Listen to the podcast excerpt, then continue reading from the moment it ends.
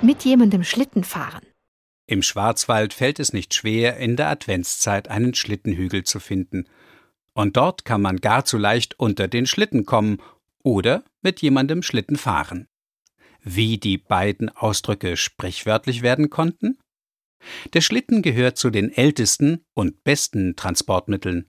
Auf Schnee, Eis, sogar Sand kann man ihn ziehen oder mit ihm die Hügel hinabfahren und dabei noch Passagiere oder große Lasten mitnehmen.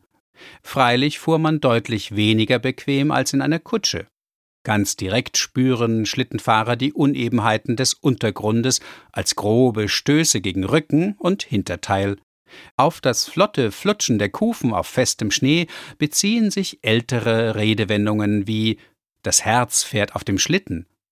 Es bedeutet, dass jemand übermütig ist, und das schon seit 1555, wie man dem Rollwagenbüchlein entnehmen kann.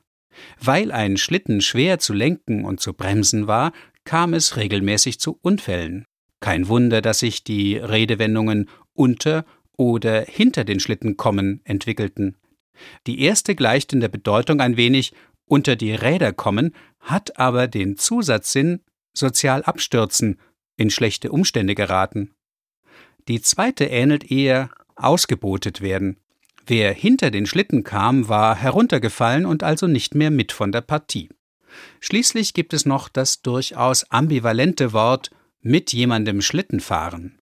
Einerseits kann man es für den Geschlechtsverkehr verwenden, wobei man an Schlittenfahrer zu denken hat, die bäuchlings mit Stößen zu tun haben. Andererseits handelt es sich um eine klare Drohung.